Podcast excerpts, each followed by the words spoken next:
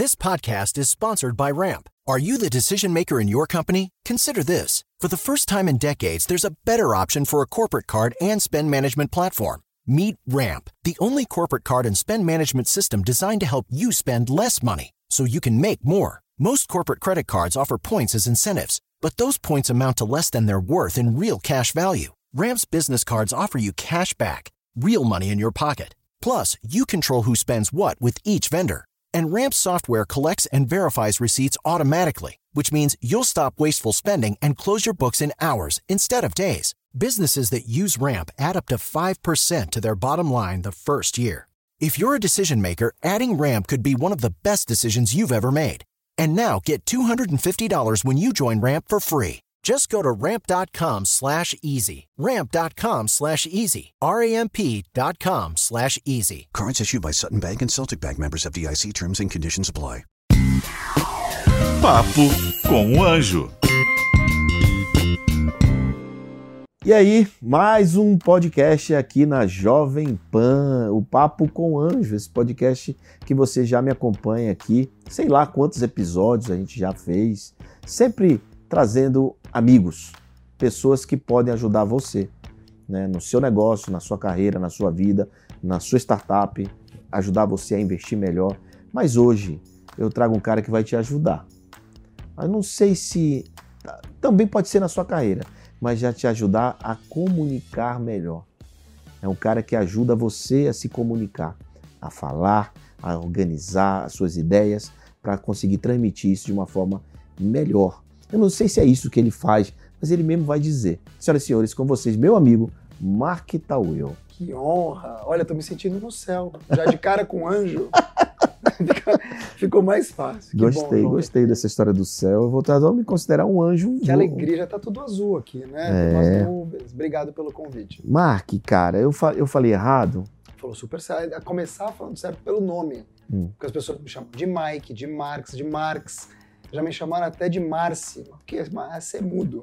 Então, falou certo. João, é assim. Comunicação, por muitos anos, foi confundida como uma skill qualquer. Um quê? Uma skill, uma competência. Ah, um skill? Um é skill. um skill qualquer. Ah. E na verdade não é. Porque a única coisa que a gente faz no momento que a gente nasce até morrer é respirar. Hum. E mesmo assim a gente respira mal. Tudo o resto é aprendido. Você nasceu anjo, mas teve que desenvolver ali as suas competências ao longo da vida para virar o homem, o pai, o educador e, acima de tudo, o especialista que você é. E com comunicação não é diferente. Uma coisa, e você sabe porque toda a tua família fala inglês, uma coisa é se comunicar em inglês, outra coisa é falar. Uhum. Então, uma coisa é comunicar, outra coisa é comunicar direito e bem, com clareza, assertividade, educação. No mundo em que ninguém se escuta, fazer o que está fazendo aqui, que é parar, escutar e prestar atenção, já é uma vantagem a mais. Isso vai para a carreira, para os negócios, vai para tudo que você faz na vida. Comece em casa, como diz o teu amigo, meu amigo Geraldo Rufino, nosso primeiro network. Então a minha comunicação, aquela que eu ensino, aquela que eu trabalho nas empresas como estratégia, é como se comunicar melhor do ponto de vista estratégico para chegar mais longe. Você falou quando citou o inglês, é, você, você falou é, que a gente. Você não citou inglês, citou? Você tem o inglês, que a gente se. Ah, eu me comunico. Aí passa É, aquela vergonha. você tem que né? falar inglês, né? É. É, quando você falou isso, me lembrou uma coisa, que muito- quando eu, mo- eu morava lá fora, é, e eu, foi um game changer quando eu comecei a pensar em inglês, né? E não só falar inglês, Uhum, uhum, não só me comunicar em inglês, eu comecei a pensar em inglês. uhum. Porque muitas vezes você pensa em português e traduz É. automaticamente para Então, a comunicação é assim, se você não tiver pensando ou raciocinando o que vai, vai sair da sua boca, Uhum, uhum. é- é- ela sai de qualquer jeito, sem um raciocínio, sem uma lógica, sem uma, uma, uma fluidez. Como é, como é que funciona isso? Quem converte Hum. não se diverte. Hum. Isso vale para o dinheiro, mas também vale para o raciocínio. Agora, é claro, você não vai ficar pensando, se eu estou aqui com você, cada pergunta que você me fizer, eu parar, estruturar na minha cabeça e soltar, vai demorar um ano. Eu tenho que pensar isso muito rápido. Só que vem com treino. É que nem você ilustrar alguma coisa. Você vai ilustrando todos os dias a maneira como responde, a maneira como você escuta e presta atenção. Porque escutar não é ouvir, enxergar não é ver. Então, quando eu te escuto e processo aquilo que está dizendo, cada vez mais treinando, eu consigo identificar, bom, Ele está querendo dizer isso. Aí, com base na minha bagagem, eu te devolvo. Mas isso é uma, é uma questão de tempo, de treino. Isso é uma questão de escutatória. Exatamente. Exatamente. Aliás, eu vou te indicar depois aqui um especialista em escutatória maravilhoso, Tomás Brieux. Ele fala só sobre isso.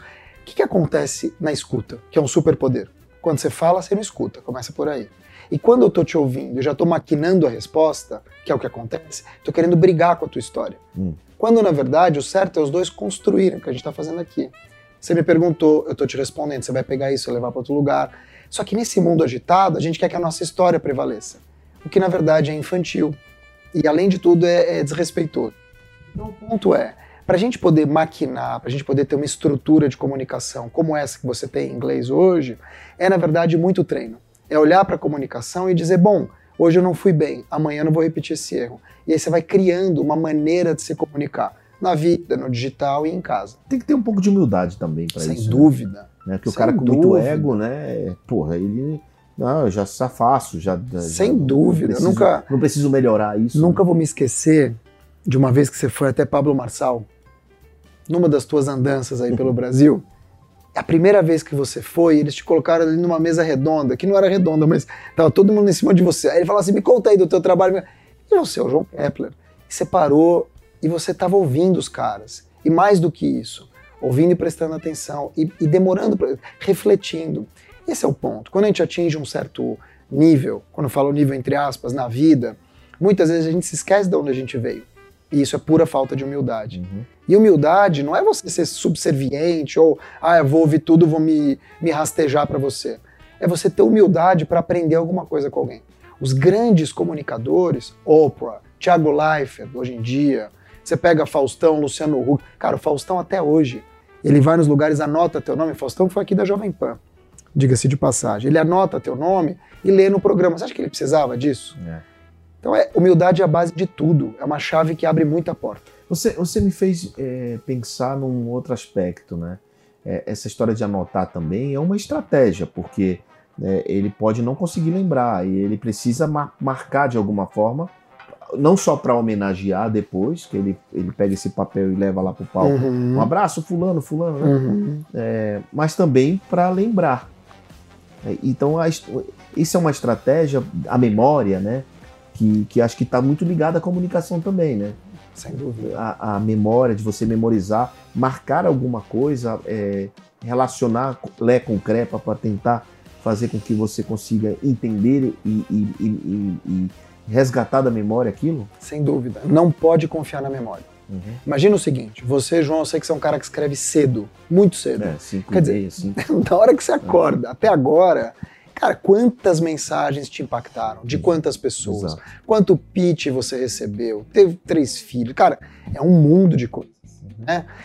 E do Brasil e do mundo, cada vez mais. Você não lembra, não tem como lembrar. Sabe, eu até faço exercício. Quando alguém tá me enchendo o saco, a única coisa que eu faço é parar de responder. Porque eu desce do feed, eu esqueço que a pessoa existe. O lance é, se você precisar lembrar, você tem que anotar. E você tem que anotar, talvez no durante, e mais do que isso, levar essa colinha numa reunião. Eu sempre digo que reunião boa é aquela que você já entra sabendo o tempo que vai demorar. Você já leva essa reserva de três, quatro anotações. Você debate as anotações. Por fim, você sai com call to action, ou seja, que daqui para frente. Quais são as ações que eu vou Exatamente. fazer? E por fim, se der, você ainda faz um e-mail com essa ata, deixando tudo documentado. Isso tudo é anotação. É, anotação é uma estratégia, é uma técnica, No bloco de notas. um bloco de notas. No celular. né, Eu uso, eu uso bastante bloco de notas. Mas, Mark, você é um cara de comunicação, mas também você é pai, Hum, né? Inclusive, tem pai até de cachorro. Muito. E Eu gosto muito de você e, e- E a recíproca. né? Então, é, eu, eu hoje, e eu vou até vou, vou, vou meio que desabafar aqui num papo com o Anjo. Hoje aconteceu um negócio comigo que eu fiquei balançado, assim. É, eu abro, eu, eu tava num, num, num evento, terminou o evento, eu abri meu Instagram, pra, porque eu gosto sempre de responder as mensagens que ficam presas, né? Uhum, Que elas uhum, são lá no 99 mais, sei lá o quê. uhum. Porque aí eu- a- as pessoas acham que é, que é uma equipe, na verdade sou eu, né? Você já trabalhou direto comigo, você sabe que sou Sei eu. bem. É, sou eu que faço. Eu gosto muito disso. Eu gosto de ver o que as pessoas sentem, pensam, falam, né? Eu não consigo ver todas, mas Uhum. Aí quando eu abro meu Instagram, de cara veio um post do Davi, meu filho. Um post que ele mostra um vídeo, o que é, ele, ele era, o que ele se tornou.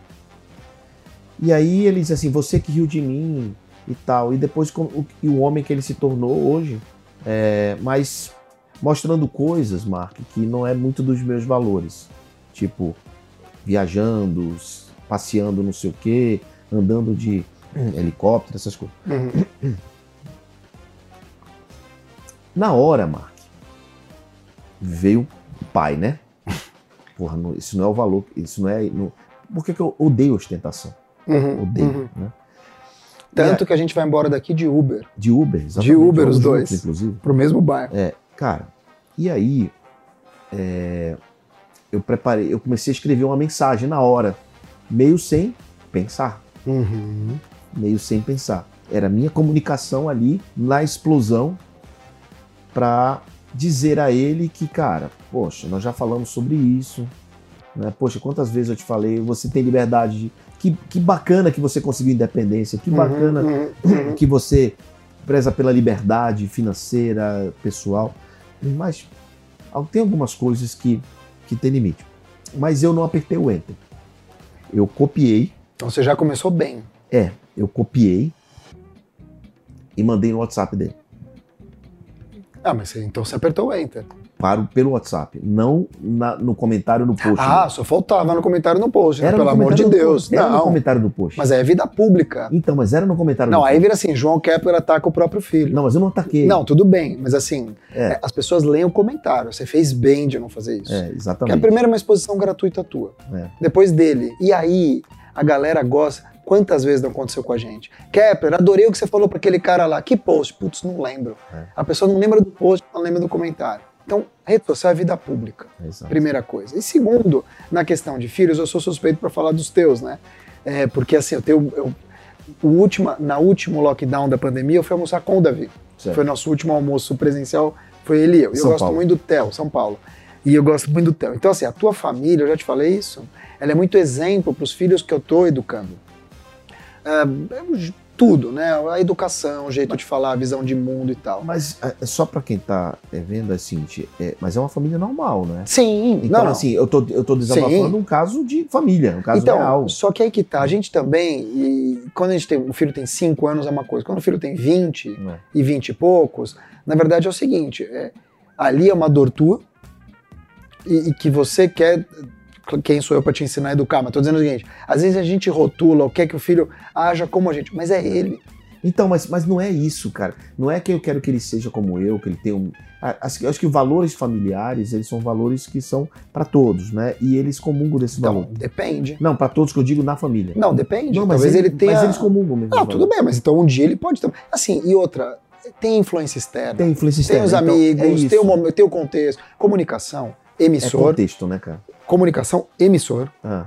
receptor, Emissor, mensagem, Receptor, mensagem, mensagem, que é o contexto e o contexto. e o contexto. E aí pode ter uma coisa que é horrível, que você poderia ter gerado, o ruído.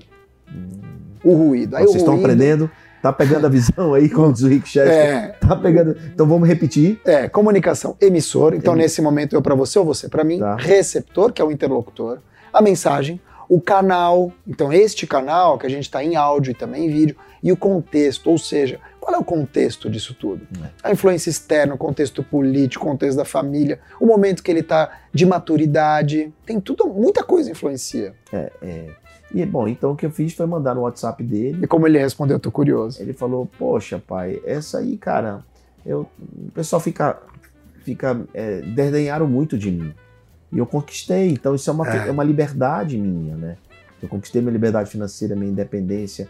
Eu, eu, eu tô comemorando isso, assim. Eu tô muito feliz, meu momento, minha, minha empresa, meus negócios, meu, meu plano de educação. Vou contar um bastidor do Davi aqui. Vou dar um expose no Davi. Banda. expose bom. É, ele é tão preocupado com isso, de ter transparência. Davi, não me mata. De ter transparência nas coisas que ele faz e de não ter essa preocupação de, ah, Kepler, ou, né, sabe essa questão assim? Que ele queria criar, não sei se ele criou para um site dele, um QA disso. Hum. Tipo assim, respostas já preparadas para dizer para sua galera, você pode me atacar, mas a verdade é essa daqui. Então ele é um cara que enxerga muito além. E ele levou muita pedrada, né? Então, por isso, só que ele é um cara, é, assim, ele, as pedradas doeram nele. É. Não foi pedrada que ele arrebata, dói, e quando dói é que você aprende. Então, aproveitando você, e, e a gente tá aqui meio que parece que nós estamos num, num bate Eu- é, sem é. nenhuma câmera aqui, cara. É, eu fui atacado também. Eu vi, rec- eu vi. recentemente. Eu vi. É, e eu tomei uma decisão é, de, Corajosa, é, aliás. de falar publicamente um assunto que eu não queria tratar desse assunto. É uma coisa que já aconteceu, foi uma injustiça e tal. Mas eu estava sendo atacado e eu achei é, falar para as pessoas que, me- que gostam de mim e tal o que, é que eu estava sentindo e o que, que aquilo representava para mim. É, você foi um dos caras que me mandou mensagem e tal, né? não só comentou, mas como mandou mensagem para mim. É, e aqui e a, e a, a sua mensagem ela foi importante para mim porque foi É meio que uma validação. É mesmo, que legal. para mim surtiu como uma validação. Que legal. Tipo, você fez certo. Porque eu tenho você como uma referência. E eu vou te explicar por que, que você fez certo. Então, é isso que eu queria é, é, entender o contexto. E É pra- assim, reputação não está na nossa mão. Reputação está na mão do outro. Hum. Posicionamento está na nossa mão. Então, eu sou João Kepler, eu quero me posicionar como a pessoa que mais entende de startup no Brasil. O que, que eu faço por isso? Livro, palestra, isso, isso, aquilo. Bom, você já, você já faz. Só que se alguém me perguntar do Kepler, eu posso falar bem, eu posso falar mal. Então a reputação é o que o outro pensa de você. E ela tem inúmeros fatores. De novo, a questão do contexto. Se alguém está te atacando aqui ou falando bem ali, alguém vai comprar essa história. Então, qual que é o certo a fazer nessas horas? Mesmo que o passado tinha tido uma cagada, ter a voz oficial. Isso, isso é o que eu recomendo para empresa, para pessoas. Tem que sair de você. Se foi bom ou foi ruim, não cabe julgamento. Né? Não cabe julgamento. Porque todo mundo tem passado. Não é o teu caso aqui, mas todo mundo erra. E tudo bem. É melhor que venha de você e que você exponha isso, ó, aquela merda ali foi eu que fiz, do que alguém falar e ficar no nebuloso. Porque enquanto você não fala, e a gente é de uma geração, você e eu, a gente tem a mesma idade, a gente é de uma geração que não está acostumada com isso. A molecada falou hoje, esqueceu amanhã, tá tudo bem.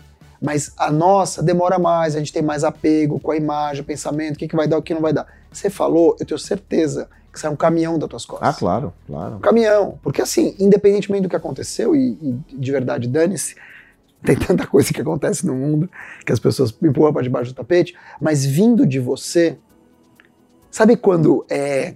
Quando vem da pessoa, acabou. Vou te dar um caso aqui, que é um caso que eu, assim, não é, evidentemente não é o objeto da conversa, Sim, mas eu claro. queria trazer, porque eu acho que isso é muito do brasileiro. Teve um caso do, do cantor do molejo, Anderson, Sim, que ele teria se envolvido com um rapaz, o rapaz acusou ele de estupro, que é um baita crime.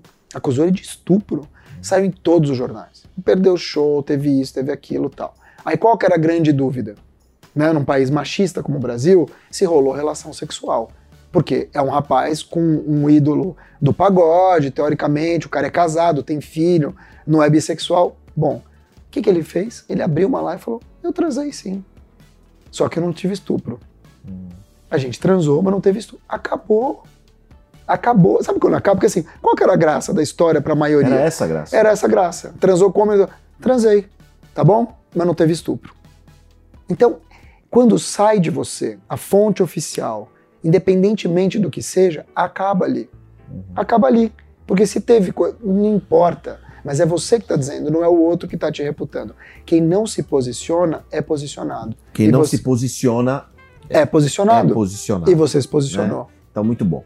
Mark, o que que, o que que você, o que que você, é, what, what do you do for a living, né? O que que você faz para viver? Como é que, como é que é o teu, o teu, teu, o teu modelo de negócio? Como Sim. é que você, o que que você faz hoje?